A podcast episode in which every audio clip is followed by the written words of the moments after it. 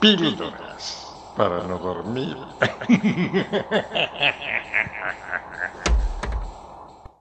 Bienvenidos a Píldoras para no dormir. En este nuevo especial estaremos recordando distintos clásicos del género, aquellas películas que han logrado estremecernos del miedo, como así también de esas leyendas y maldiciones que se esconden detrás de ellas, como casos reales y una dosis perfecta para el terror. Mi nombre es Daniela Failiase y me pueden encontrar en las redes como arroba Dani Pero en esta dosis quincenal no estaré sola. Me acompañan Marisa Cariolo, arroba Cariolísima, Mariano Core, mcore71. En esta oportunidad, el primer clásico que vamos a analizar y recordar es El Exorcista, película de 1973. El Exorcista, estrenada en 1973, como dijimos anteriormente, fue dirigida por William Friedkin. Además, está basada en una novela que se publicó en 1971 de la mano de William Peter Blatty, que es justamente el guionista de la película, quien guionó su propia novela para poder llevarla a la pantalla grande. Esta película, además, fue protagonizada por Ellen Barstein, Jason Miller, Linda Blair y Max von Sydow, que justamente este año, en marzo, tuvimos que despedirnos de él. Antes de adentrarnos un poco en lo que es en sí la película, vamos a hacer una pequeña mención al director, a William Friedkin, que él justamente dos años antes del estreno de esta película había ganado un Oscar por la película The French Connection. Además, hay que destacar que uno de sus primeros trabajos fue justamente en 1962 en Alfred Hitchcock Presenta, así que sabemos que no era un ajeno al género de terror. Algo particular que tiene El Exorcista es que es una de las pocas películas de terror que logró tener 10 nominaciones al Oscar. Y no solamente tuvo 10 nominaciones al Oscar, sino que se llevó dos estatuillas. Una a Mejor Guión Adaptado y el otro a Mejor Sonido. Aunque no son las únicas nominaciones que obtuvo, ya que también fue nominada a los Globos de Oro, donde obtuvo cuatro premios por Mejor Película, Mejor Director, Mejor Actriz de Reparto y además Mejor Guión. Para los que por ahí no recuerdan tanto la trama, El Exorcista se centra en una niña de 12 años, Regan McNeil, que es, interpretada por Linda Blair en uno de sus papeles más icónicos, por no decir el único que ha logrado tener gran destaque, que empieza a sufrir distintos eventos y todo determina que fue poseída por un demonio. Pero antes de adentrarnos de lleno a lo que es la trama en sí de la película, debemos hablar que eh, la novela en la que se basa no es una historia ficticia, sino que está inspirada en hechos reales. Es decir, que William Peter Blatty justamente se basó en un caso real para poder desarrollarla. Y todo es de su época estudiantil, cuando él asistía a la universidad y encontró en un periódico una noticia sobre un adolescente que había sufrido un exorcismo. Así que ahora vamos a adentrarnos un poco a lo que es eh, la historia real del exorcista.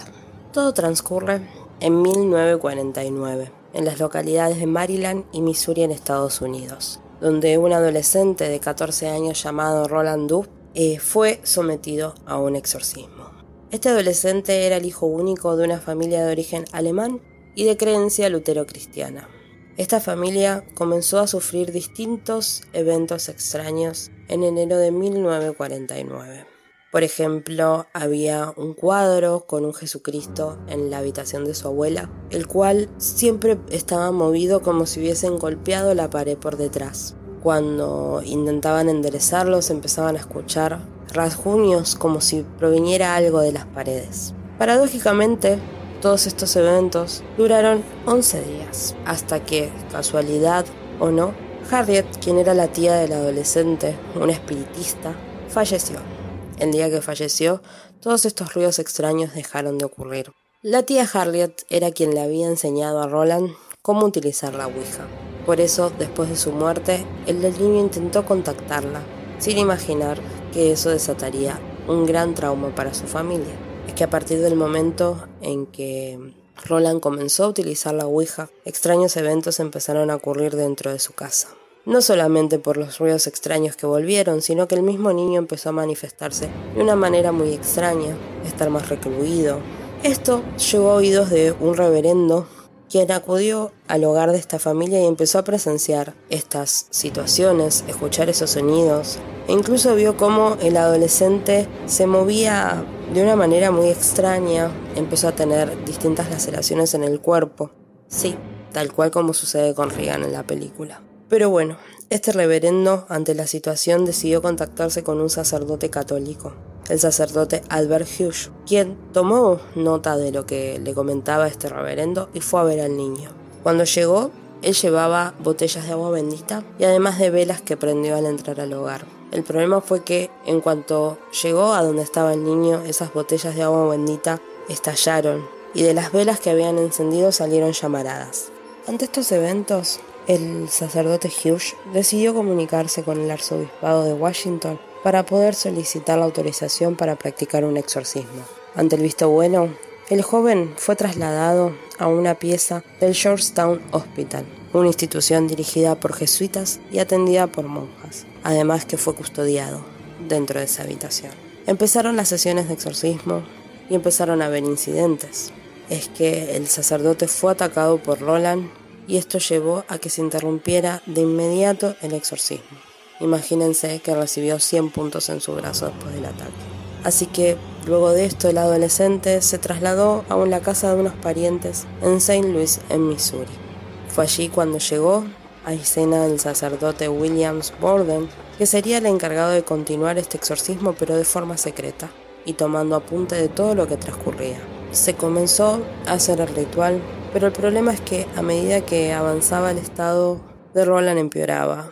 Crecía la violencia, su voz era otra, su risa era diabólica, Luego del joven lo ingresaron al Hospital de los Hermanos de los Pobres de Saint Louis, donde fue la última batalla. El sacerdote logró realizar una última sesión de exorcismo y el joven se recuperó por completo, aunque la habitación donde transcurrió esta última batalla fue cerrada por llave y quedó clausurada, donde nadie podía entrar. Incluso el diario donde el sacerdote llevó a cabo el registro de todas estas sesiones, que fue certificado como un exorcismo real por nueve sacerdotes y varios testigos, fue cerrado bajo llave y recién en 1978 se dio a conocer como un caso real de posesión infernal. Retomando el clásico del exorcista, película que cuando se estrenó allá por los 70 realmente generó una revolución, por decir de una manera, entre los fanáticos y la crítica. El público realmente la amaba. Tenías fans como también gente que aseguraba haberse desmayado del miedo dentro de la sala como también recibió múltiples críticas positivas como también negativas desde los eh, fanáticos religiosos principalmente que la tildaban de diabólica. Si buscan extractos de la época pueden encontrar distintas figuras o celebridades donde las tiraban de diabólica e incluso cuando ganó los Oscars decían si acaso los Oscars se habían vuelto eh, diabólicos. Pero bueno, la realidad es que si bien hoy por hoy es una película de culto y es considerada una de las mejores dentro del género, en su gestación el proyecto tuvo algunos problemas y en realidad eh, durante la producción hubo muchísimos otros. Pero bueno, empecemos desde el, inicio de todo, cuando William Peter Blatty había creado el guion de la película y comenzó a buscar eh, un cineasta que se encargara de la dirección. Una de las primeras opciones fue Stanley Kubrick, que había le había gustado la idea, quería producirlo, pero le quería hacer bastantes cambios al guion, algo que Blatty no aceptó, así que siguió buscando otros cineastas hasta que llegó a Friedkins. Pero bueno, no fue lo único que tuvieron así como algunos conflictos, sino que también a la hora de encontrar a, la actriz para la madre de, de, Reagan también fue algo difícil, ya que no podían encontrar grandes celebridades para que aceptaran el papel, porque por ejemplo Fredkin había pensado en que sea Audrey Hepburn la indicada, pero también se pensó a Geraldine Page, a Jane Fonda e incluso a Debbie Reynolds, que si bien Debbie Reynolds no aceptó el papel, intentó que sea Carrie Fisher la elegida para el papel de Regan. Pero bueno, finalmente tampoco fue elegida Carrie. ¿Se imagina lo que hubiese sido el exorcista con quien fuese después la princesa Leia? Increíble. Pero bueno, no solamente para el papel de la madre de Regan hubo algunos inconvenientes hasta que Ellen Borstein finalmente aceptó el papel, sino que también para el padre Carras circularon varios nombres, como por ejemplo Marlon Brandon, Al Pacino e incluso Jack Nicholson.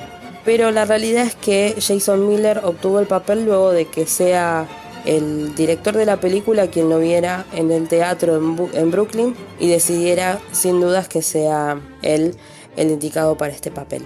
Respecto al personaje de Regan, eh, la realidad es que Linda Blair fue una de las primeras opciones ya que el director quedó cautivado con lo, despierta que era la chica, lo espabilada que era. Se había leído el, guion, eh, e incluso a él lo que le llamaba la atención era si pudiese haber algún tipo de, conflicto con, recordemos, esa escena muy fuerte donde Regan se masturba con, un crucifijo y la niña, en vez de, horrorizarse o no entender de lo que se hablaba, fue mucho más desafiante y le dijo al director, sí, yo sé lo que es esto. Así que eso fue como el broche para que él decidiera que sea la indicada de darle vida a Regan. Una vez que lograron obtener a los actores y actrices para empezar esta historia, comenzó el rodaje, que fue realmente caótico. Imagínense que estaba previsto para que dure 86 días y terminó durando más de 7 meses. Es que en realidad Friedkin era reconocido por ser bastante exigente y tener un mal carácter a la hora de rodar, digamos que él quería que se haga todo como, como quería y podía llevar a los actores y actrices al límite para generar esa tensión que él necesitaba en cada escena. Imagínense que, por ejemplo, durante los recesos de rodaje sonaba a todo volumen la banda de sonido de Psicosis. Eh, incluso, digamos, llegó a tener problema con, con Blatty dentro del rodaje. Ellos comenzaron este, este proceso de, de, producción de la película como grandes amigos, pero luego de que se estrenó dejaron de hablarse por décadas. No solo eso, sino que la exigencia del director para hacer eh, la película lo más real posible hizo que las actrices y los actores quedaran expuestos e incluso salieran lastimados. Como por ejemplo pasó con eh, Borstein, quien a raíz de, de una escena donde el personaje de Regan la golpea, el director quería que pareciera que tenía una fuerza sobrenatural y terminó sufriendo una lesión crónica en la espalda porque cuando rodaban esa escena ella recibía el golpe pero tiraban desde atrás con unos cables y bueno, sufrió una lesión crónica en su espalda. Pero no solo eso, la habitación donde se rodó la, digamos, la habitación de Reagan, podríamos decir, tenía la temperatura a menos 40 grados para que ese humo que vemos de, de, la habitación fría es real. Incluso Reagan estuvo horas y horas rodando dentro de frigoríficos con solamente un camisón. Y ni hablar de los problemas que tuvo en la espalda debido a las escenas donde las camas se movía y su columna golpeaba directo contra la madera. Pero bueno, la realidad es que eh, los conflictos de Blatty y Friedkin son en parte porque Friedkin terminó eh, quedándose con la novia de Blatty, por decir una manera, pero también tuvieron, eh, digamos, problemas a nivel creativo, porque Blatty no quería que se usaran tanto los efectos, por ejemplo, la escena, la mítica escena donde Regan gira su cabeza completamente, a él le parecía que no, no tenía sentido, pero sin embargo Friedkin la dejó. El tema es que recuerdan que hay una escena que en la versión original no salió, sino que recién la pudimos ver en el reestreno en el 2000, que es Regan bajando por las escaleras con, eh, con como forma de araña, pero completamente dado vuelta. Bueno, resulta que cuando rodaron esa escena, que les costó muchísimo hacerla, se notaban todos los cables que tenía la actriz para poder mantener esa posición. Entonces Blatty le dijo, la verdad no sirve poner esta escena en la película y fue quitada. Pero cuando Fredkin pudo quitar todos esos cables digitalmente fue incluida en la versión extendida que salió en el 2000. Pero bueno, no solo eso, sino que hubo muchas otras cosas que fue realizando el director para poder darle más, para hacerlo más real todavía a la película, como por ejemplo que el actor eh, que interpretaba a el padre Carras no, no supiera que eh, Regan lo iba a vomitar. Entonces, cuando vemos esa expresión de asco del padre Carras, es real, es la reacción del actor, ya que no tenía ni idea que eh, le iban a lanzar vómito. Pero bueno, volvamos al tema de, de, Regan, porque digamos, no solamente Linda Blair tuvo que personificarse por completo como la vimos con todo ese maquillaje donde aparecía lastimada, sino que también eh, notamos que su voz empieza a cambiar a medida que la, la, posesión va aumentando. Resulta que en realidad quien dobla esa voz es Mercedes McBride, que eh, fue elegida para hacer esa voz satánica. La actriz de por sí ya se sometió a, muchas sesiones de whisky y cigarrillo a pesar de tener problemas con el alcohol. Decidió tomar whisky y, fumar muchos cigarrillos para poder engrosar su voz, como así también en el momento de, de poder grabarla se ponía un trapo atando el cuello para forzar aún más la garganta y que se sienta todavía como la sentimos en la película, bien áspera, bien, bien diabólica. Pero bueno, eso no es todo. Vamos a hablar también un poquitito de la música que también es algo importantísimo en El Exorcista y es algo que hasta el día de hoy nos sigue marcando y hay muchas canciones que las escuchamos y nos erizan la piel. La realidad es que en un primer momento el compositor para la película era Lalo Schifrin, pero cuando hicieron el tráiler y Warner vio el tráiler le pareció que era demasiado terrorífico, así que decidieron eh, modificar y fue así como Friedkin llegó a un LP titulado Tubular Bells, que resulta que era de un guitarrista inglés, Mike Oldfield, que tocaba en la banda de Kevin Ayers y decidió que sea el músico quien realice la banda de sonido, algo que lo llevó completamente a la fama. También eh, se escuchan distintas canciones, como por ejemplo el cuarteto de cuerdas Black Angels, es lo que escuchamos al final de la película. Recordemos que eh, la banda sonora no solamente eh, fue de mm, Mike Oldfield, sino que por ejemplo, como mencionábamos, el cuarteto de cuerdas Black Angels que escuchamos en los créditos finales era de George Crumb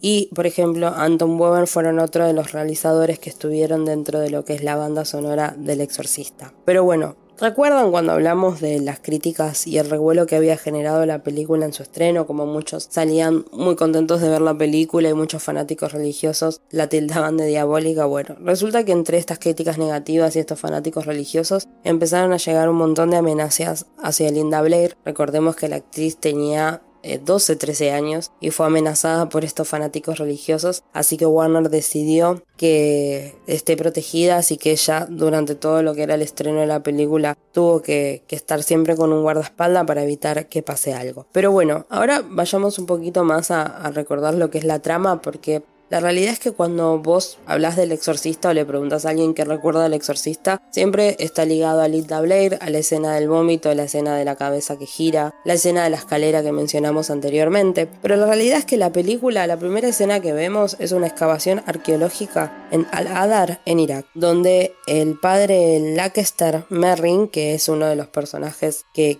luego va a terminar siendo clave en el exorcismo de, de Reagan y que fue uno de los personajes más destacados de Max von que quiero volverlo a recordar porque hace poco falleció, encuentra un amuleto semejante a una estatua de Pazuzu que justamente es un demonio con el que él eh, había tenido, digamos, una batalla, lo había expulsado tiempo atrás. Pero bueno, tenemos eso por un lado y por el otro volvamos a Estados Unidos donde conocemos a Demian Carras, que es el personaje de Jason Miller, como mencionamos anteriormente, que lo que tiene es que es un joven sacerdote que está en una etapa donde empieza a dudar de la fe. Aparte le está cargando con, con una madre muy enferma, muy próxima a morir, entonces está en una situación muy complicada. Por otra parte tenemos a Chris McNeil, que es el papel de Bernstein, como mencionamos anteriormente, que es una exitosa actriz que tiene una hija de 12 años, que es Regan, el personaje de Linda Blair, como dijimos, que lo que empieza a notar es que su hija de 12 años tiene una actitud distinta, su comportamiento está cambiando.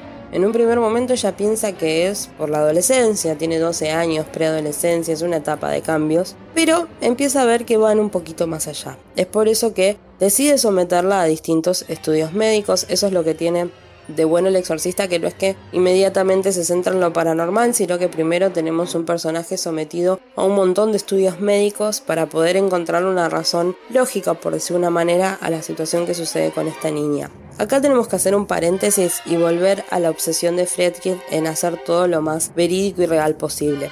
Para las escenas del hospital él recorrió un montón de instituciones de la salud y distintos eh, procedimientos que se realizaban para poder hacerlo lo más real posible. Es por eso que terminó decidiendo que en el momento de rodar la escena con Linda Blair, con Regan sometiéndose a estos distintos estudios, eh, fuesen eh, profesionales de la salud reales los que realizaran la escena y no actores, sino para que sea todavía más real. Pero bueno, volviendo a la película, luego de haber descartado todos los estudios, es uno de los médicos quien le dice a, la madre de Regan que podría probar con un exorcismo.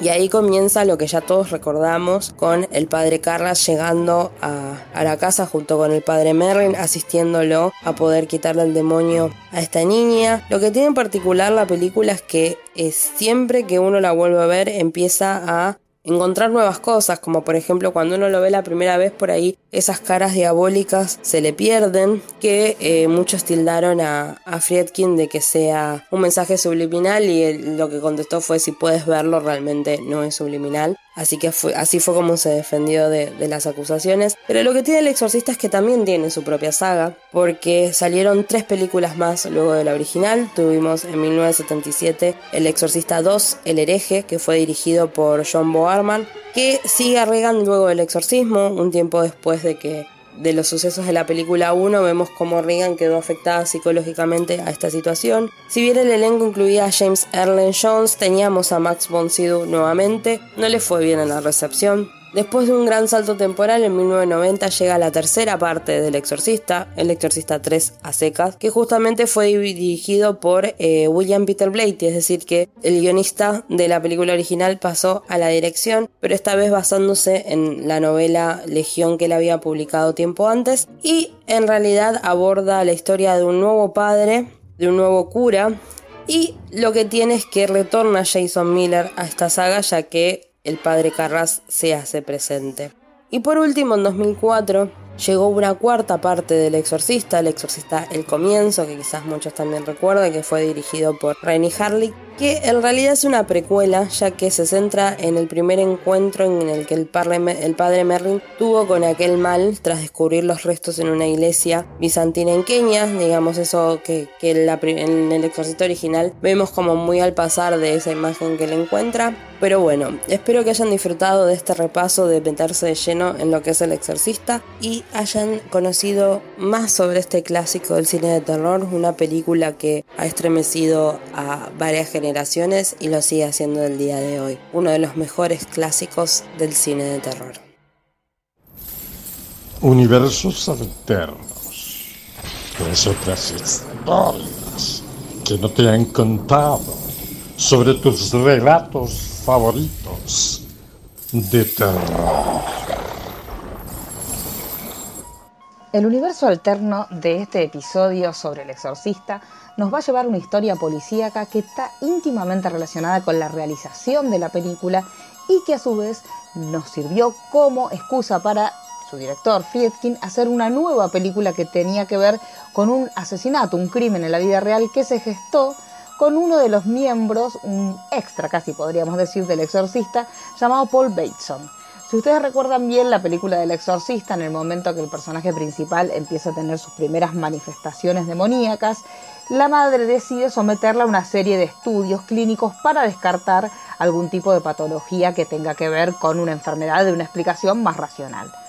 Cuando Friedkin realiza la primera investigación sobre qué estudios podía llegar a llevarse a cabo este, a la niña que fuera lo suficientemente creepy y lo suficientemente importante, se acerca a un nosocomio de Nueva York y en este lugar ve como uno de los personajes eh, realiza un, estudio que le parece que es lo suficientemente sangriento, que de hecho para muchos esa, esa escena en particular, si ustedes la recuerdan, que ya está sobre una camilla y que le insertan una especie de sonda donde salta un chorrito bastante importante de sangre, eh, Friedkin vio este estudio realizándose en la vida real y le pareció que era lo suficientemente creepy como para que él lo pudiera agregar al film. Entonces lo que hizo para hacer esta escena es directamente tomar a una persona que era un radiógrafo estadounidense que los realizaba prácticamente en su, en su trabajo diario y llevarlo a la película. Este hombre se llamaba Paul Bateson. Este, el tema es que con el paso de los tiempos, Bateson fue condenado por el asesinato de un periodista, justamente de un crítico de cine que se llamaba Addison Berry, y fue sentenciado por este caso a un mínimo de 20 años de prisión. Lo cierto es que una vez que estuvo en prisión, porque vamos a contar un poco cómo fue la situación, Paul Bateson conoce a Addison Berry en una especie de cita, como de búsqueda dentro del ambiente gay para tratar de encontrar un encuentro sexual casual. Este, el tema es que aparentemente dentro de este encuentro sexual las cosas se fueron este, a otro tenor y termina matando a este crítico Addison Berry. La realidad es que cuando Friedkin se entera de esta situación, dice, empieza a recordar que en su momento le habían ofrecido hacer una película sobre el mundo gay y sobre todos los códigos que tenía el mundo gay sobre todo para relacionarse, que eran bastante importantes. Recordemos que estamos hablando de una época pre-HIV, entonces era una época donde había una mayor libertad sexual, pero no tanta como podemos llegar a tener ahora, donde no es nada que llame la atención encontrar una pareja gay. Entonces había este, con un clima bastante particular en torno a esos temas que hacía que la experiencia del encuentro sexual gay fuera una cosa que se hacía más sotoboche y generaba la necesidad de ciertos códigos en común dentro de la comunidad para que cada uno viera qué era lo que estaba buscando. Entonces lo cierto es que al enterarse este Friedkin de la situación, del hecho de que justamente Paul Bateson había sido acusado y había sido culpable del asesinato de Addison Berry, y otra cosa que también fue muy importante, este, estuvo preso y en el tiempo que estuvo preso él también se jactaba con los otros compañeros de cárcel de haber matado a otros casos y otros hombres homosexuales en la isla de Manhattan. Lo cierto es que tampoco esto tuvo demasiados, estas aseveraciones no tuvieron pruebas y no se le sumaron este, más acusaciones a la acusación original, que era justamente por el asesinato de Addison Berryl. Pero lo cierto es que lo que trató de hacer luego de esto Friedkin, una vez que recordó y el caso tan particular de Bateson y empezó a investigar un poco más sobre las situaciones que tenían que ver con la comunidad gay y los códigos de la comunidad gay, es tratar de buscar una manera de retratar justamente esta situación que era muy típica y era muy de esa época en particular a través de una película. Y esta película que tuvo su dirección estuvo, eh, se llamó Cruising, que eh, en España se llamó A la Casa, en Latinoamérica se llamó Cacería, y era justamente una película policíaca del año, bueno, se estrenó en el año 1980 y que estaba interpretada por Al Pacino y Paul Sorbino. Y contaba justamente cómo se manejaba la sociedad este, gay en la zona de Nueva York. Y justamente este, esta palabra de cruising o cacería tenía que ver con esta actividad que había en el ambiente gay de la época de tratar de enganchar o de, de, conseguir alguna pareja, pero justamente de la manera más sutil que se podía y con códigos de vestimenta o con códigos de comportamiento que solamente se identificaban entre las personas que pertenecían a la misma comunidad. Eh, desde ya les recomendamos que vean esta película porque es muy instructiva y más allá de esto también nos pinta una, fuerte este retrato de época en lo atinente a cómo se manejaba la comunidad sexual en una época donde estaba libre de otros problemas que vendrían en la década siguiente como el HIV, pero también tenía un fuerte problema de aceptación dentro de la sociedad. Entonces es muy interesante ver esta película para justamente encontrar estos elementos que tiene este, en cuanto a la pintura de época de, por ejemplo, un detalle tonto.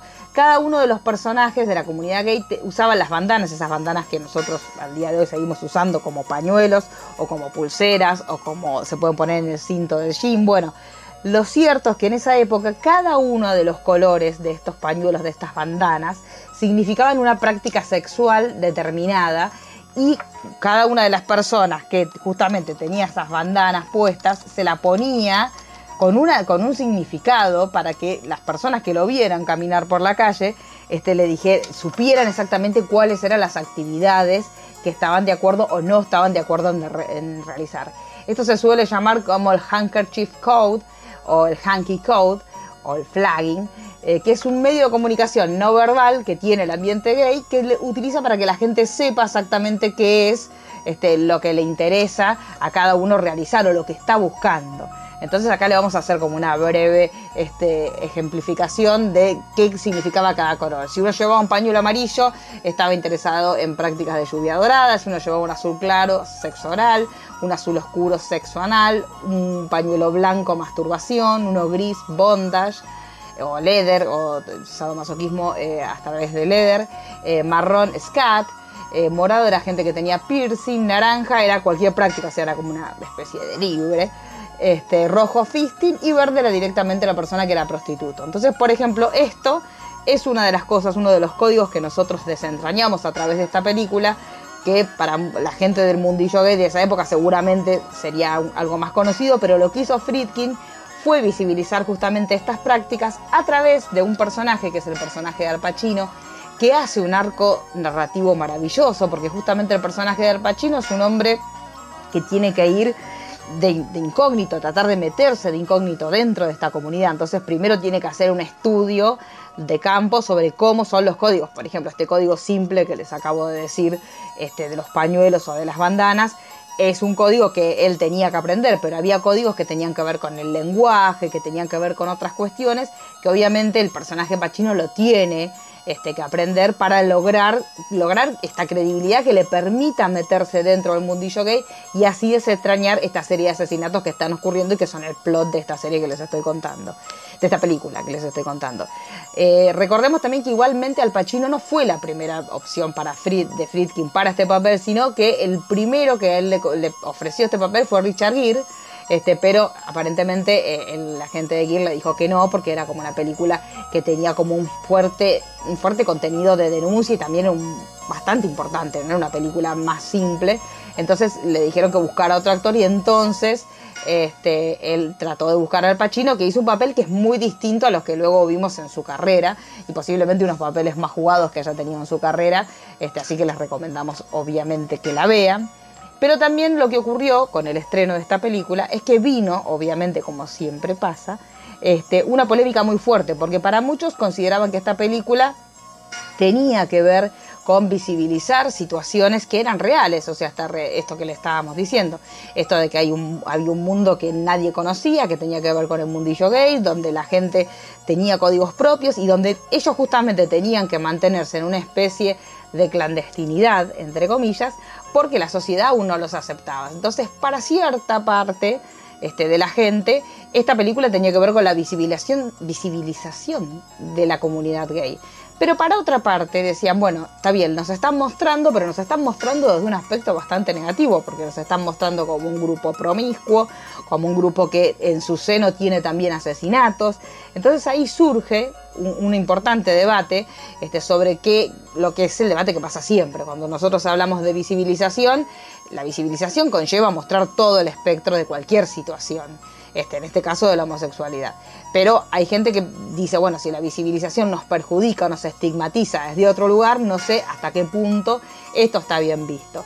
Entonces hay mucha gente que dice justamente que hay como una mirada estigmatizante y para otra gente no, para otra gente es un acto de visibilización y para otra posición hay un, caso bastante este, de, estereotipación del, colectivo homosexual. De hecho se organizaron bastantes marchas que finalmente no tuvieron mucha, mucha gente que asistiera, pero se organizaron marchas para tratar de que la película no se estrenara, porque la película, aparte de todo, tiene como escenas bastante fuertes, con esto que le digo, cuando él se va metiendo en distintos ambientes, que son, no eran lo que estaba acostumbrado la gente en esa situación, y más aún una película que se iba a estrenar en cines, o sea, era bastante fuerte para la época.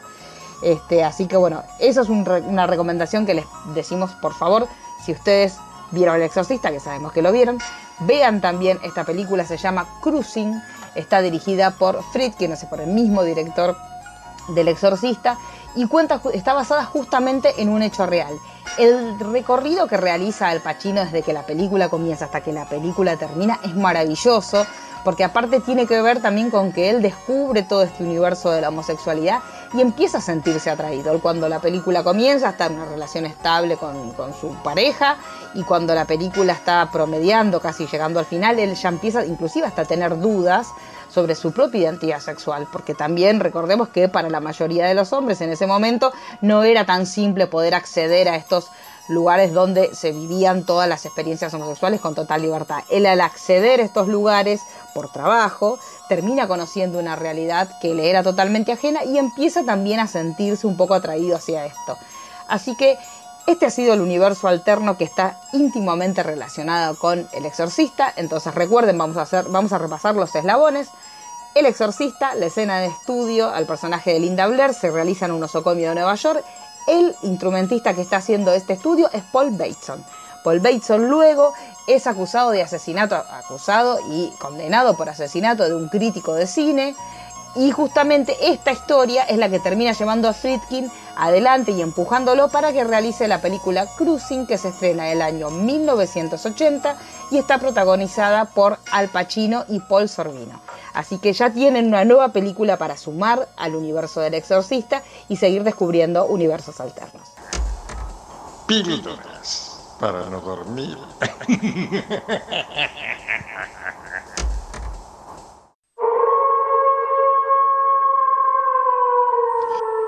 Maldiciones de película. Cuando el terror del cine se hace realidad. maldición o simple mala suerte. ¿Qué misterios oculta la película El Exorcista? El rodaje comenzó el 14 de agosto de 1972 y apenas comenzó se escucharon ruidos extraños y algunos técnicos aseguraban que habían visto sombras. Se intentó tranquilizar a todos asegurando que solo estaban sugestionados, pero empezaban los rumores de que la película estaba maldita. Apenas unos días antes de iniciar la filmación se incendió el decorado que representaba la casa de Regan, Linda Blair, la protagonista. Murieron tres operarios. Las llamas acabaron con todo, menos la habitación donde se representaba el exorcismo. Las pericias aseguraban que una paloma había entrado al lugar y había provocado el cortocircuito, pero las dudas empezaron. El incendio aplazó el inicio de las filmaciones seis semanas. Parecía que el mal momento había quedado atrás, pero el segundo día, Max von Sydow, que daba vida al padre Lancaster, pidió permiso para ausentarse. Su hermano había fallecido. Días después, Linda Blair, la protagonista, también faltó unos días. Su abuelo había fallecido. Los personajes encarnados por Jack McGowan y Basilik Miliaros, que en la película morían, en la vida real no llegaron al estreno. Ambos murieron en la postproducción. Uno de los técnicos fue asesinado y el vigilante nocturno que custodiaba el estudio fue encontrado sin vida. La muerte también rozó a Jason Miller, otro de los protagonistas. Su hijo estuvo gravísimo después de estrellarse con una moto. La actriz que representaba a la madre de Regan se negó a seguir filmando si no sacaban las líneas que decían creo en el diablo, porque aseguraba que sufrirían consecuencias. Por las dudas lo hicieron caso. Más tranquila, la actriz retomó sus escenas. El guion marcaba que su hija debía estrellarla contra una pared y para evitar accidentes le colocaron un arnés para protegerla. El arnés falló y terminó golpeándose muy fuerte con una lesión en el coxis y esa reacción se ve reflejada en la misma película. Durante las grabaciones se caían focos, desaparecían cintas con escenas ya grabadas, sugestionados o no, todos aseguraban que se escuchaban ruidos, pasos, voces, que los objetos se fumaban y que si atendían el teléfono se escuchaban susurros. En medio de ese clima, tan opresivo como tenso, cada vez que el equipo tomaba unos minutos de descanso, el director no se le ocurría mejor idea que poner la música de psicosis en el fondo, para jugarles un chistecito, así nomás. Cuando El Exorcista comenzó a ser exhibida en los cines, muchos espectadores se desmayaban, vomitaban y sufrían crisis de pánico. Para acabar con las desgracias asociadas a los familiares, en 1987 la actriz Mercedes McBride, que hizo la voz del demonio, vivió una nueva tragedia cuando su hijo asesinó a su esposa y a sus hijos antes de suicidarse. Su hijo John había tenido problemas financieros. Hace tres semanas lo habían despedido de su trabajo, estaba involucrado en negocios turbios económicos, era financiero y no sabía cómo decírselo a su familia. Llevaba tres semanas pensando en cómo hacerlo. Esa noche llegó a su casa, se puso una máscara, subió al cuarto de sus hijos, le pegó cinco tiros a su hija mayor, cuatro tiros a su hija menor y a su mujer le pegó tres tiros. Después fue a su despacho, llamó a su abogado que viniera a su casa, que había pasado algo. En ese momento se sacó la máscara y se pegó un tiro en la cabeza. Dejó varias cartas, en una para que cumplan sus deseos y había dejado otra de 12 páginas dedicada a su madre, explicándole lo infeliz que había sido y cómo le echaban cara a su, a su madre, cómo había puesto su carrera sobre su crianza. Cerraba la carta diciendo, el mal existe, pero es humano.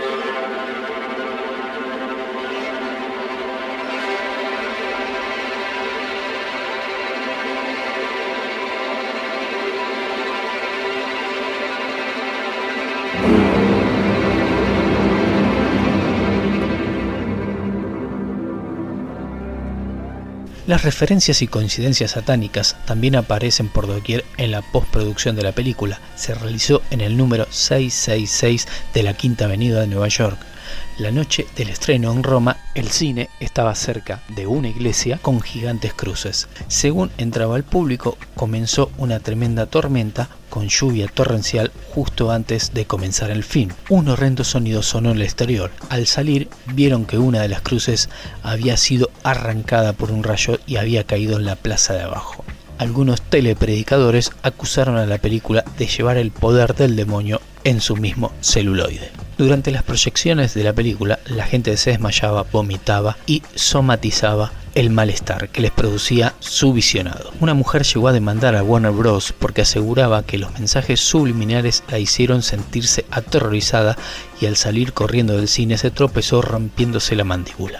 También durante el resto de los años 70 se culpó de haber provocado una gran cantidad de suicidios de personas que no habían podido asimilar lo que veían. Como punto final tenemos otro de los protagonistas de la película que es la escalera, la famosa escalera terminaron siendo otro lugar satánico, pues las escaleras, donde transcurre un par de momentos importantes de la película, los estudiantes de las universidades cobran a los turistas para enseñarlas, y aún hoy son conocidas como las escaleras del exorcista.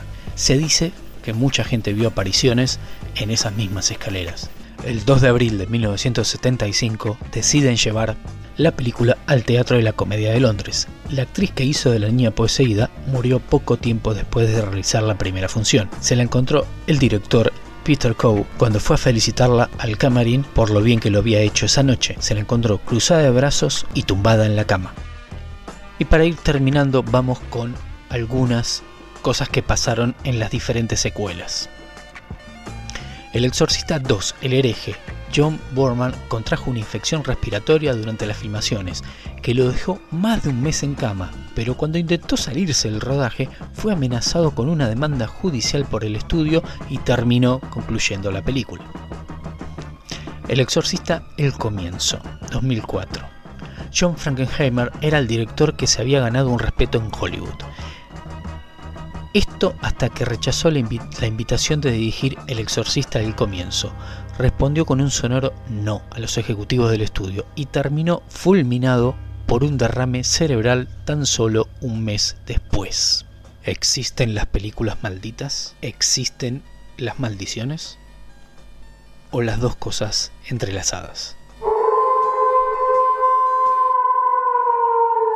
Píldoras para no dormir.